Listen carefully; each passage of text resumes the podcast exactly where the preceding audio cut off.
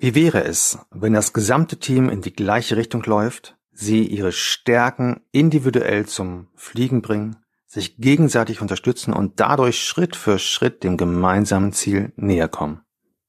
Das hört sich gut an, nicht wahr? Ich möchte dir in dieser Episode aufzeigen, wie du es schaffst, Zielklarheit und Zielcommitment in deinem Team zu entwickeln. Viel Spaß dabei.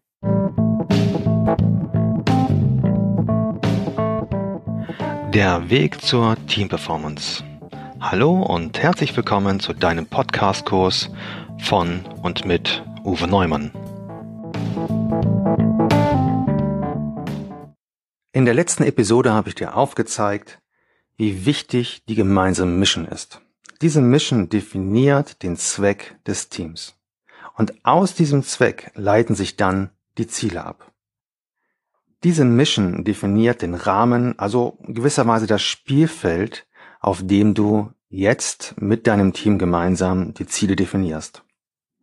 Mit deinem Team gemeinsam, das ist schon eines der wesentlichen Punkte. Denn damit ein Zielcommitment entsteht, ist es wichtig, in unseren Breitengraden die Teammitglieder an der Zielformulierung zu beteiligen. Sie müssen das Ganze als gerecht empfinden und die Ziele auch als fair. Nur so entsteht wirkliches Zielcommitment. Daher ist der beste Weg, einen gemeinsamen Ziele-Workshop durchzuführen. Bei diesem Ziele-Workshop geht es darum, auf der einen Seite die Rahmenbedingungen zu verstehen, unter denen man gemeinsam jetzt in die Zukunft läuft und auch hier ein gemeinsames Verständnis davon zu haben, was uns umgibt und was die Herausforderungen sind.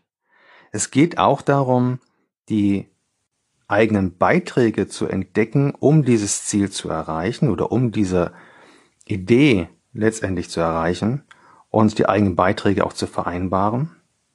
Und zuletzt die unterschiedlichen Beiträge untereinander abzustimmen und Spielregeln zu definieren, für den Weg der Zielerreichung gelten sollen.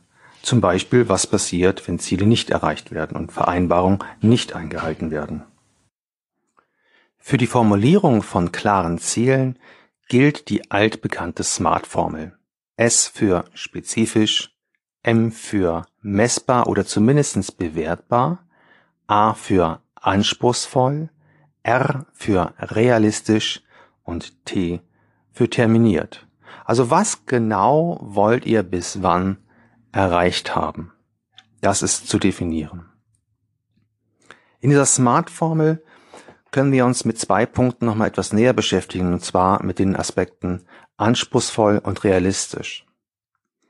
Genau dieser Spagat zwischen herausfordernd, also anspruchsvoll, wo Anforderungen erforderlich sind, wo eine Energie erforderlich ist und in realistischen Abschätzung eines Ziels, genau dieser Spagat ist wichtig, damit eine optimale Performance erfolgt.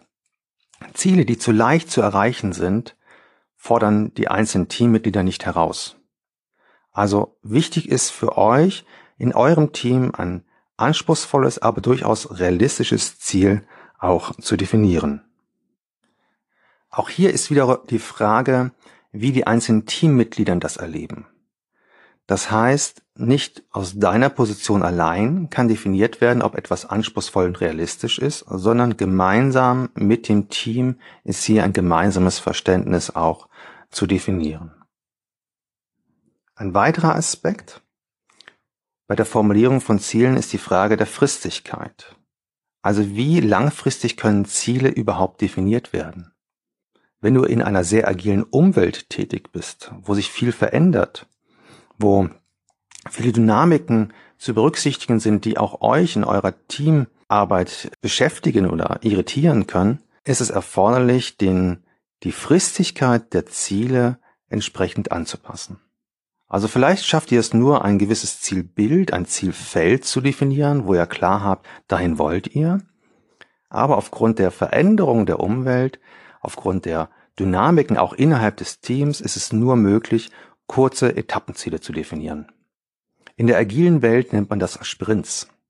Das sind Ziele, die man für drei Wochen definiert und in diesen drei Wochen sind diese gültig und werden auch nicht verändert. In diesen drei Wochen versucht man genau das Ziel auch zu erreichen, also dieses Sprintziel zu erreichen.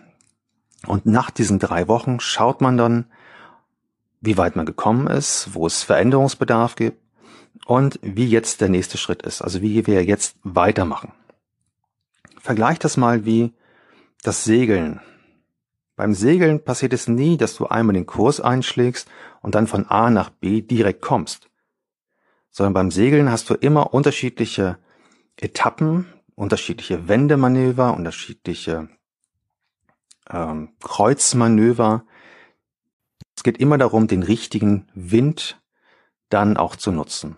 Und genauso ist es auch bei diesen Etappenzielen. Es geht immer darum, den richtigen Wind zu nutzen, um dann optimal voranzukommen.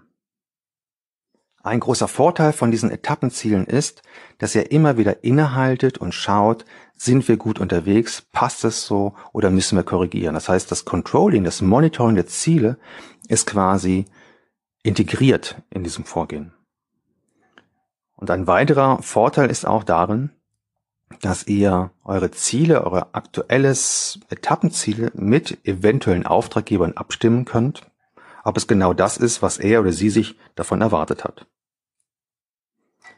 Und hier kommen wir zu einem weiteren Erfolgsaspekt bei dem Thema Ziele, nämlich die Abstimmung mit der relevanten Umwelt.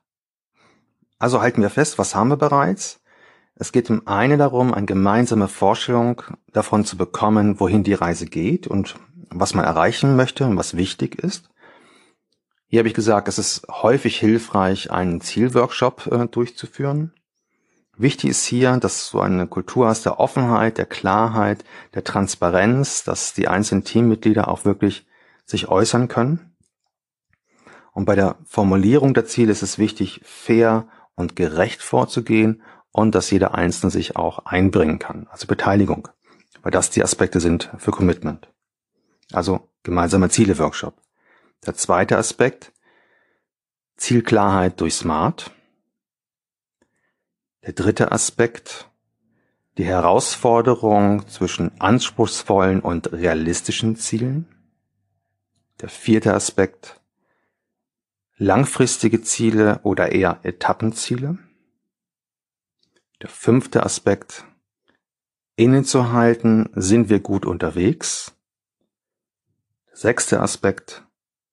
Dann mit der Umwelt, mit der relevanten Umwelt die aktuellen Ziele immer und immer und immer wieder abzustimmen. Passt das so? Sind die Vorstellungen immer noch die gleichen? Bei Projektteams passiert das automatisch, wenn du immer wieder Zwischenstände dort rapportierst. Genau diese gleiche Logik sind auch sehr, sehr hilfreich oder ist sehr, sehr hilfreich bei allen anderen Teams. Eine große Herausforderung bei dem Thema Zielen ist auch die Frage, wie viel Ziele? Und hier kann man eigentlich sagen, denk an das Pareto-Prinzip oder Minimax-Prinzip. Die Frage ist, welche Ziele müssen wir zwingend erreichen, damit wir unser Gesamtziel auch erreichen? Häufig nehmen sich Teams viel zu viele Ziele vor. Und wenn du viel zu viele Ziele verfolgst, ist das wie eine Schrotflinte. Also die, die Trefferquote ist gering. Du hast keine Energie, du hast keine Macht auf einen einzigen Punkt, sondern deine Energie verfliegt. Also auch hier ganz wichtig, das Minimax-Prinzip, also was sind wirklich die 20 Prozent der Ziele, die du zwingend erreichen musst. Der letzte Punkt ist die Frage der Selbstregulierung. Ziele sollten so formuliert sein, Ziele sollten so auch gemonitort werden können, dass jedes einzelne Teammitglied sehen kann, bin ich on track. Also es ist wichtig, dass nicht die Teamleitung dieses Tracking der Ziele übernimmt, sondern dass jedes einzelne Teammitglied in der Lage versetzt wird, herauszufinden, bin ich on track, passt das so, muss ich nachsteuern und so weiter. Weil nur über diese Selbststeuerung, über Selbstregulierung schaffen wir die Geschwindigkeit, die in Performance-Teams zwingend notwendig ist. Darüber hinaus kann die Teamleitung gern zusätzlich das Controlling machen. Aber der primäre Fokus muss sein Selbststeuerung. Schauen wir nochmal auf die Aspekte Teammanagement und Teamleadership. Teammanagement bei dem Thema Ziele kannst du gleichsetzen mit dem Bereich Zielklarheit über smarte Ziele. Also hier gilt es natürlich handwerklich sauber zu arbeiten. Messbar würde ich persönlich immer übersetzen mit bewertbar. Ansonsten ist die Tendenz häufig nur, ja, wirklich mathematische Ziele fast zu definieren. Das Thema Team Leadership kommt in jeder einzelnen Phase der Zieldefinition, der Zielklärung, des Ziel, der Zielkontrolle auch durch. Es ist die Frage, wie kommt ihr zu den gemeinsamen Zielen? Mit welcher Haltung passiert das? Wie wird dieser Workshop ja gemacht, wenn du einen Workshop machst? Habe ich dort eine Kultur der Offenheit? Werden die unterschiedlichen Stärken der, der Teammitglieder berücksichtigt?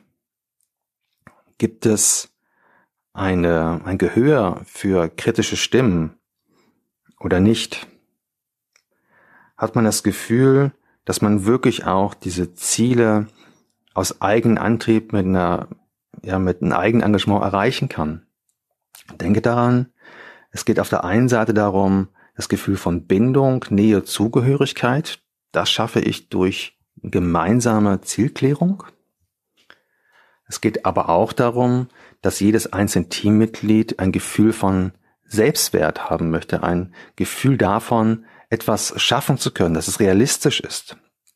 Auch hier ist es wichtig, dort passend zum Individuum die relevanten Ziele zu definieren. Das meint das, was ich vorhin sagte, zwischen anspruchsvoll und realistisch. Letztlich möchte jeder einzelne von uns auch Erfolg haben. Also müssen die Ziele auch da wieder so definiert werden, dass sie Erfolg versprechen und dass es eine gute Chance ist, auf dem Weg zu sein. Dieser Aspekt Orientierung und Kontrolle hatte ich schon mal ausgeführt. Auch da heißt es, was kommt auf uns zu und habe ich die Möglichkeit, Einfluss zu nehmen.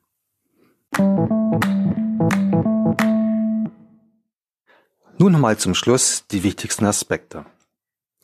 Erinnere dich doch mal an die Teamdefinition, die wir vor einigen Episoden ja entwickelt haben. Wir haben gesagt, dass wir dann von einem Team sprechen, wenn eine gemeinsame Aufgabe nur gemeinsam erfolgreich bearbeitet werden kann. Keiner kann einen Einzelsieg erzielen, ohne dass die anderen nicht auch erfolgreich sind. Diese Definition ist nach wie vor unsere Plattform für, ja, für die weiteren Betrachtungen. Und mit dieser ersten Ebene der Pyramide stellen wir sicher, dass wir alle das gleiche Ziel und Aufgabenverständnis haben und dies auch gemeinsam verfolgen. Wenn du das Gefühl hast, dass dies nicht vorliegt, solltest du so lange an diesem Punkt arbeiten, bis ihr eine stabile Absprungbasis habt, um die nächsten Schritte zu gehen. Vielleicht erinnerst du dich auch an diesen Spruch von Mark Twain. Nachdem wir das Ziel aus den Augen verloren hatten, verdoppelten wir unsere Anstrengungen. So sollte es definitiv nicht sein. Ganz zum Schluss noch einige Reflexionsfragen für dich. Auch hier wieder den Tipp, mach dir einige Stichworte, dann bist du gut vorbereitet für unseren gemeinsamen Kurs. Wie erreichen wir, dass in diesem Team allen klar ist, wofür wir da sind und was wir erreichen wollen? Sind die Ziele untereinander und mit dem relevanten Umwelt, mit dem relevanten Umfeld abgestimmt? Sind sie koordiniert? Sind unsere Ziele ausreichend, anspruchsvoll und motivierend? Ziehen wir alle gleich stark an einem Strang und in eine Richtung? Haben wir alle Klarheit über die Prioritäten und wie gut fokussieren wir uns auch darauf? Wissen wir unterwegs, wo wir stehen und leiten wir notfalls Korrekturmaßnahmen ein? Hier also einige Fragen zur Reflexion. In der nächsten Episode beschäftigen wir uns mit der zweiten Ebene der Pyramide, Structure follows Strategy.